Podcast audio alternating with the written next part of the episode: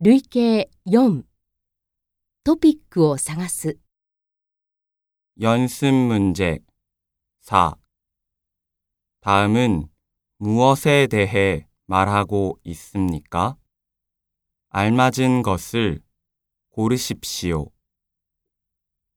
1번, 저는 언니가 한 명 있어요.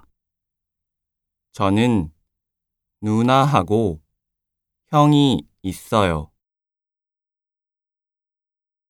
다시 들으십시오.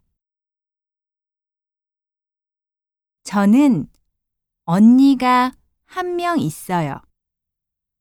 저는 누나하고 형이 있어요.